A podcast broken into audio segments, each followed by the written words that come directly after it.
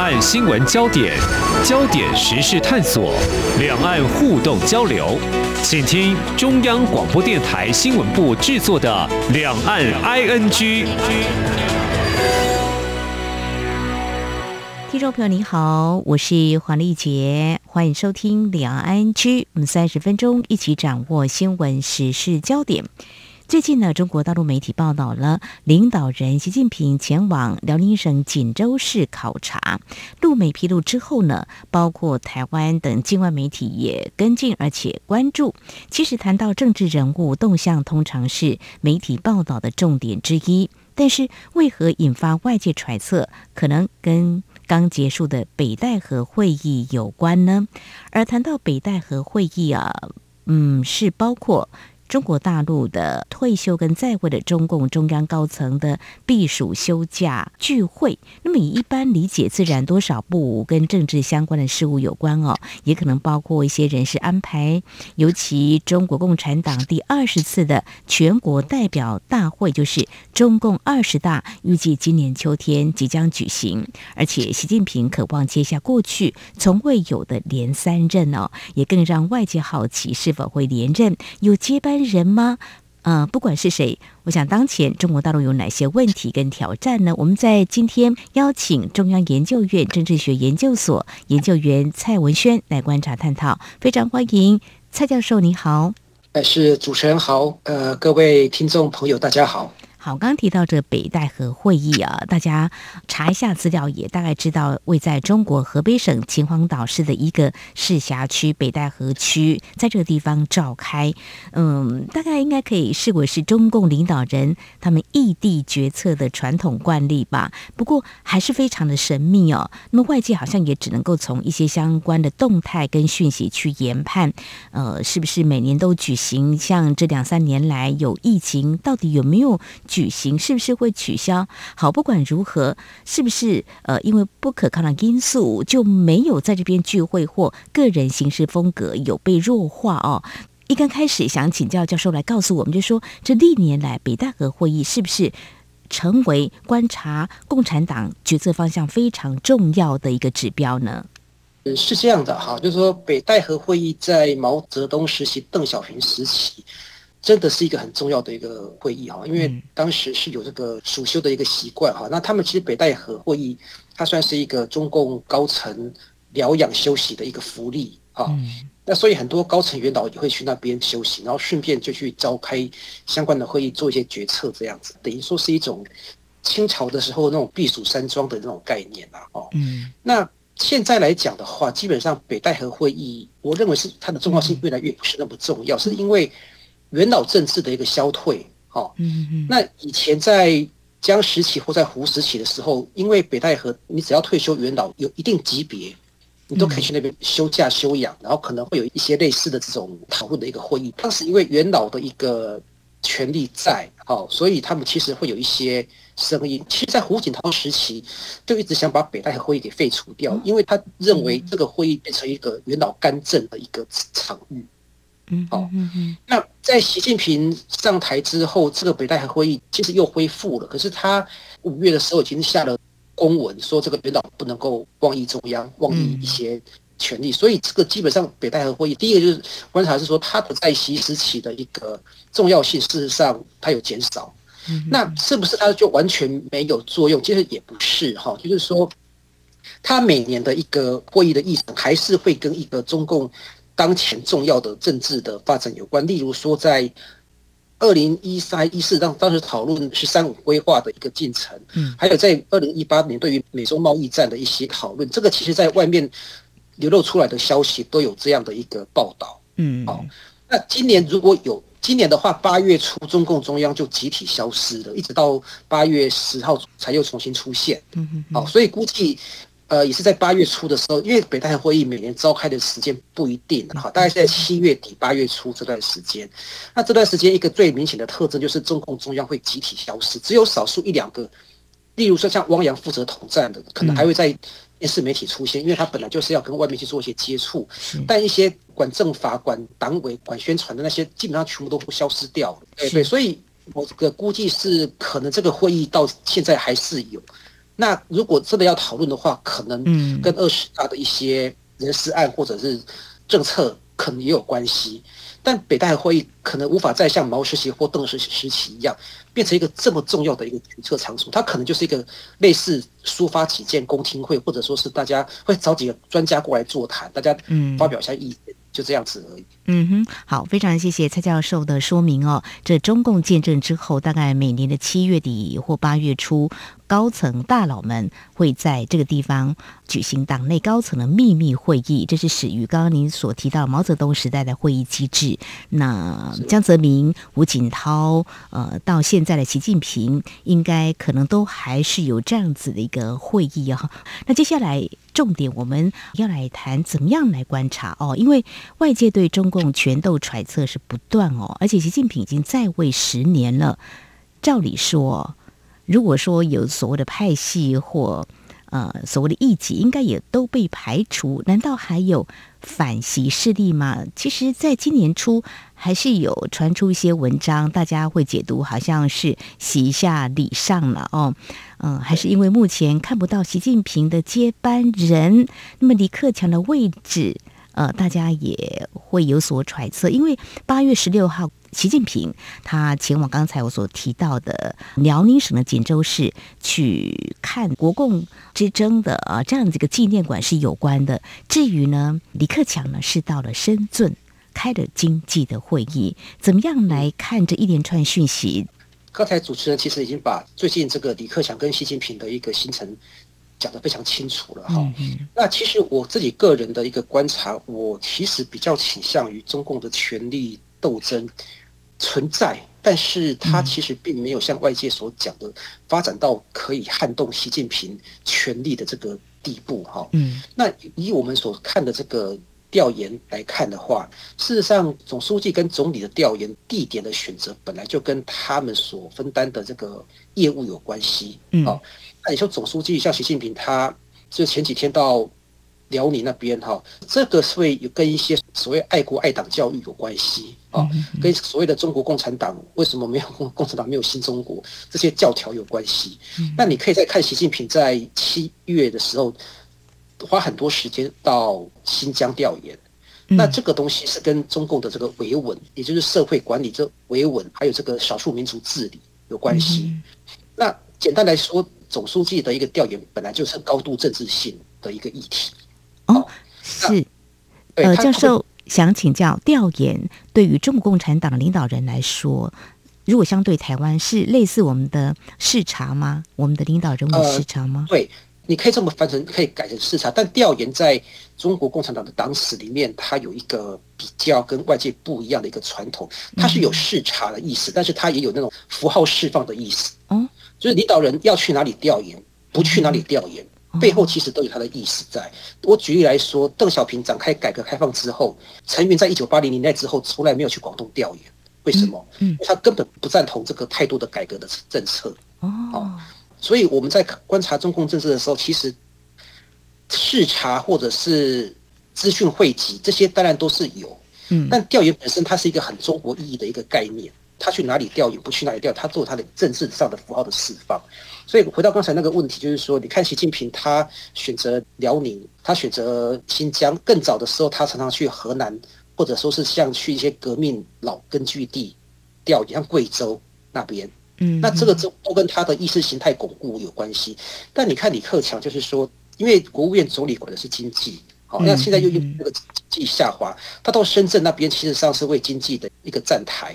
哦，另外就是说，李克强，我记得在六月底的时候还是七月初，他有到福建那边去调研，嗯，那也跟台商企业做了一些讲话，希望台商扩大对大陆的投资，就跟今年两会讲的一样，什么大陆要保护台商的权利呀，然后要平等待遇这些，又又讲了一次。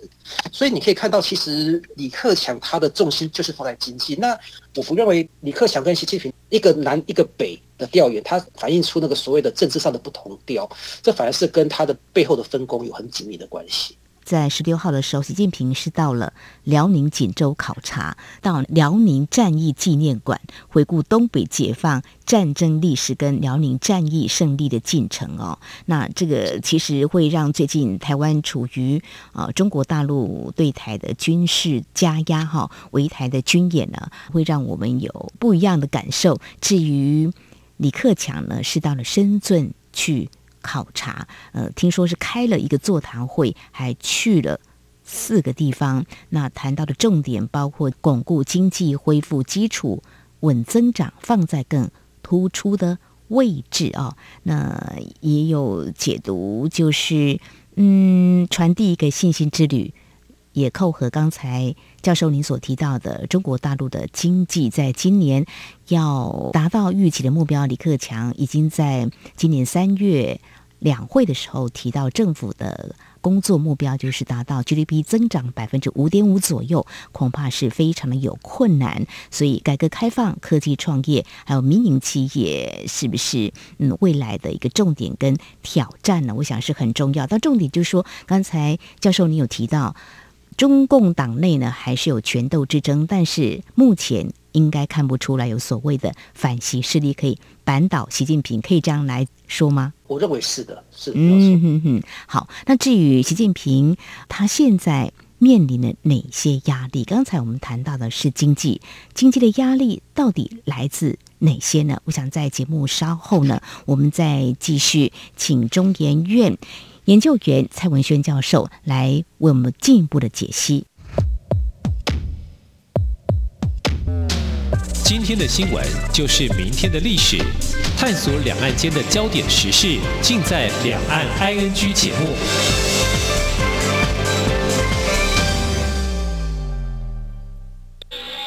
这里是中央广播电台台湾之音。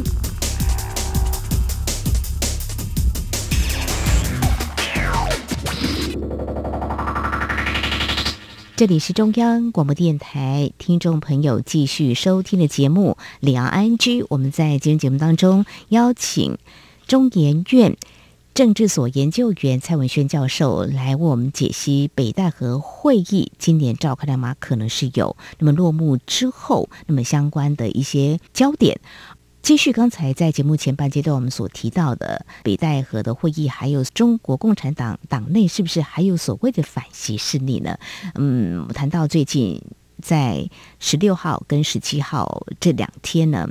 习近平还有李克强分别啊到不同的地方来调研哦，一个是在辽宁，一个是前往深圳，可能是一个分工。但是怎么样来看领导人的压力啊？过去有胡温体制，就胡锦涛跟温家宝嘛哈。习近平上任之后。习李体制一刚开始好像也有人提，不过后来好像就没有哈。那不管如何，这个中共二十大呢，那么即将召开，又是一番呃新局，我们可以来关注哦。那我们现在来看，就是现在的习近平经济的压力大不大？应该是有。刚才已经点到了一些状况。如果以李克强前往深圳，他调研释出一些讯号的话。不管是信心喊话，或是又在提出一些振兴经济政策，都是我们接下来后续要观察的一个焦点。我们谈到习近平任内的压力，今年看来经济成长要达到预期目标，恐怕是深具挑战哦，因为。最近呢，特别是上海在疫情反弹之后，有进行所谓的封城。那么，因为坚守动态清零嘛，所以防疫政策外界都在观察，可能要付出高成本。这个是不是中国大陆现在领导班底他们所面对的很大的压力？还有啊，现在房地产好像也出了一些状况，包括半导体这方面都是。老师，你怎么样来看呢？呃，我觉得主持人刚才把问题的一个意思讲得非常好哈，就是说，事实上目前的这个经济的一个下滑跟疫情绝对有关系。呃，李克强在今年三月提到，就是 GDP 成长要百分之五到百分之五点五之间的哈。但是我个人认为，就算最低的百分之五，你要达到这个可能都不是那么容易了哈。以按照目前的一个状况来看，还有这个外资有点撤离的这个状况，我个人认为，事实上。这个疫情它本身它是一个全球性的一个灾难，好，那但是中共之所以搞成现在经济这么困难，事实上也跟习近平政治上的一个意识形态有关系的。因为习近平之前其实就一直在说过动态清零，清零，然后讲到这个动态清零是基于共产党执政的这个特征跟这个合法性所建立的这一套政策，意思就是说它是符合中国共产党的一个本质。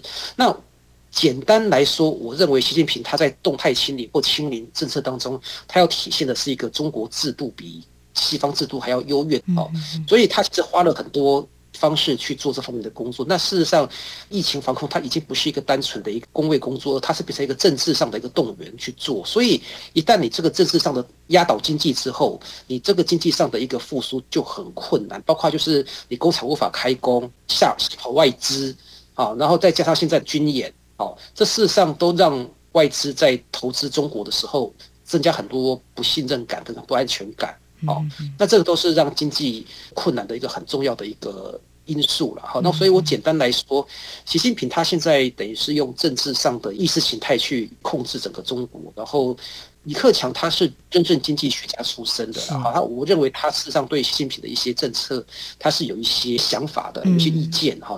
碍于他现在的权力，他也不太敢讲太多话哦，所以我认为目前来讲，呃，大陆经济的迟缓可能会延续一段很长一个时间。另外就是说，在以威权国家来看的话，威权国家的政治合法性是来自于经济的高速成长。哦，就像过去二十年。中国大陆，他为什么可以跟人民说，中国大陆体制比西方好，比台湾好？嗯，因为中国大陆经济虽然说人民没有所谓西方的民主选举，可是人民享有最实际的经济发展，就是可以赚钱嘛，可以改善你的生活嘛，所以你不需要这些所谓的虚幻的民主啊。这个东西事实上很长时间也获得中国大陆新兴中产阶级的一赞同。嗯，那以如果威权国家的经济发展没有办法在不要说两位数字降到百分之六或百分之五以下，它就有合法性危机了。啊，就是说，为什么我们放弃了民主体制，但是我们经济还是比民主国家更差？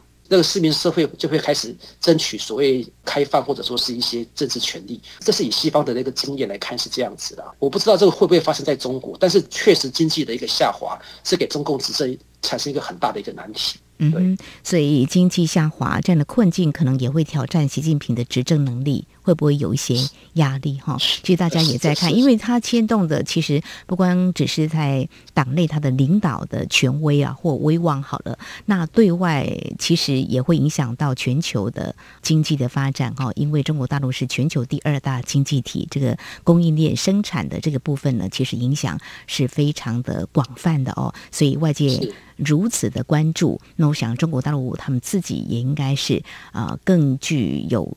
压力哦，好，那更有压力的是，在最近就是中国大陆对台湾的围台军演哦，对台统一工作是不是也是现任领导人的压力之一呢？有没有促统的急迫性？因为八月四号开始，中国大陆多天围台的演训，它是试出武统的可能性吗？或者是对内交代，或者是？向美方示警，好，谈到美国是因为美国联邦众议院议长佩洛西八月二号到三号访问台湾之后呢，就有一连串的对台的军演，那包括还有经济方面的胁迫等等哦，所以是踩到他们设定的一个红线吗？这个部分，蔡教授，你又怎么样来观察？怎么会有这么激烈的反应呢？中国大陆在这段期间，嗯。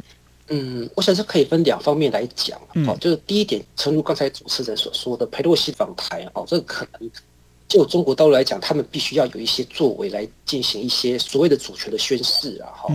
那我个人认为，嗯，佩洛西访台这件事情，中国大陆事先不应该是完全不知道，就是说，我们研究中国大陆内政，哈，我认为事实上美方跟中方事实上事先可能都已经。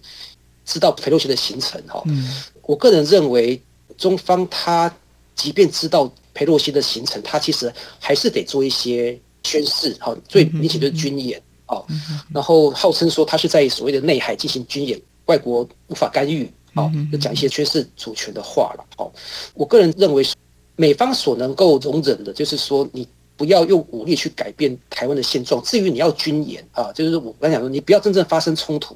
事实上，美方也就睁一只眼闭一只眼这样子。嗯，那我觉得双方事实上都有一个脚本，好了解自己的角色要演什么戏。哦，这个我觉得双方可能大概都有这个默契了。哈，嗯，好，那我觉得。这个围台军演，当然就是说，这前几天结束了嘛，所以这个中国大陆的所谓的宣示主权的工作，大概也就到此告一段落。哦，那另外一个就是说，主持人提到最近的一个经济下滑，还有一些习近平二十大之前连任的一个压力，哈，嗯，他也可能会透过军演来凝聚所谓的民族主义跟向心力。好，所以你可以看到，在军演这段时间，中国大陆的各大所谓的微博网站，哈，甚至是。以高级知识分子为主的这些微博网站，事实上对于军演是正面的肯定，嗯，啊，认为说这个东西事实上是有助于这个民族团结，所谓收复台湾，达到这个中华民族的复兴，好，所以他对于凝聚内部的向心力，支持习近平转移这个经济下滑的危机，他事实上是有他的目的，好，所以我觉得军演可以放在两个层次来讲，一个就是说他必须要对美方的态度做一些表态，嗯，好。第二个就是说，他用借由这个军演，他事实上争取民心，然后转移。国内经济上一个危机这样子，嗯哼，对外宣示主权嘛，哦，那对内就是转移经济上所承受的压力呢。但是呢，最怕就是说会激化两岸台海的情势会升高哈，因为在最近台湾也有做一些民调，大家护台的决心好像也有。但是我们都知道，就是我们的国防是备战啊，不求战嘛。如果一旦有冲突的话，也相信不是两岸所乐见的哦。那那么至于政治人物像佩洛西访问台湾，大家应该也非常清楚，呃，他个人的一些意志，或是美国是不是有借此释放出一些讯息。我想这也是在国际政治上我们必须去理解，但是我想两岸起冲突应该不是啊我们两岸人民所乐见的。当然，我们看到政府做非常智慧的、冷静的一个处理。我想这个部分我们是针对中国大陆最近的围台军演，其实真的是前所未见，没有这么近距离的啊。我想对台湾的进行所谓的这个封锁吗？我想这也是为了我们要关注的焦点。短期内武统的可能性会有吗？首先，武统它其实不是一个很明确的。你指的武统是说要达到像乌克兰这样达到城市战吗？或者说是它是因为这个武统它不是一个很明确的概念。那是我个人认为说，未来两岸关系是有可能会发生这个冲突，这绝对是有的。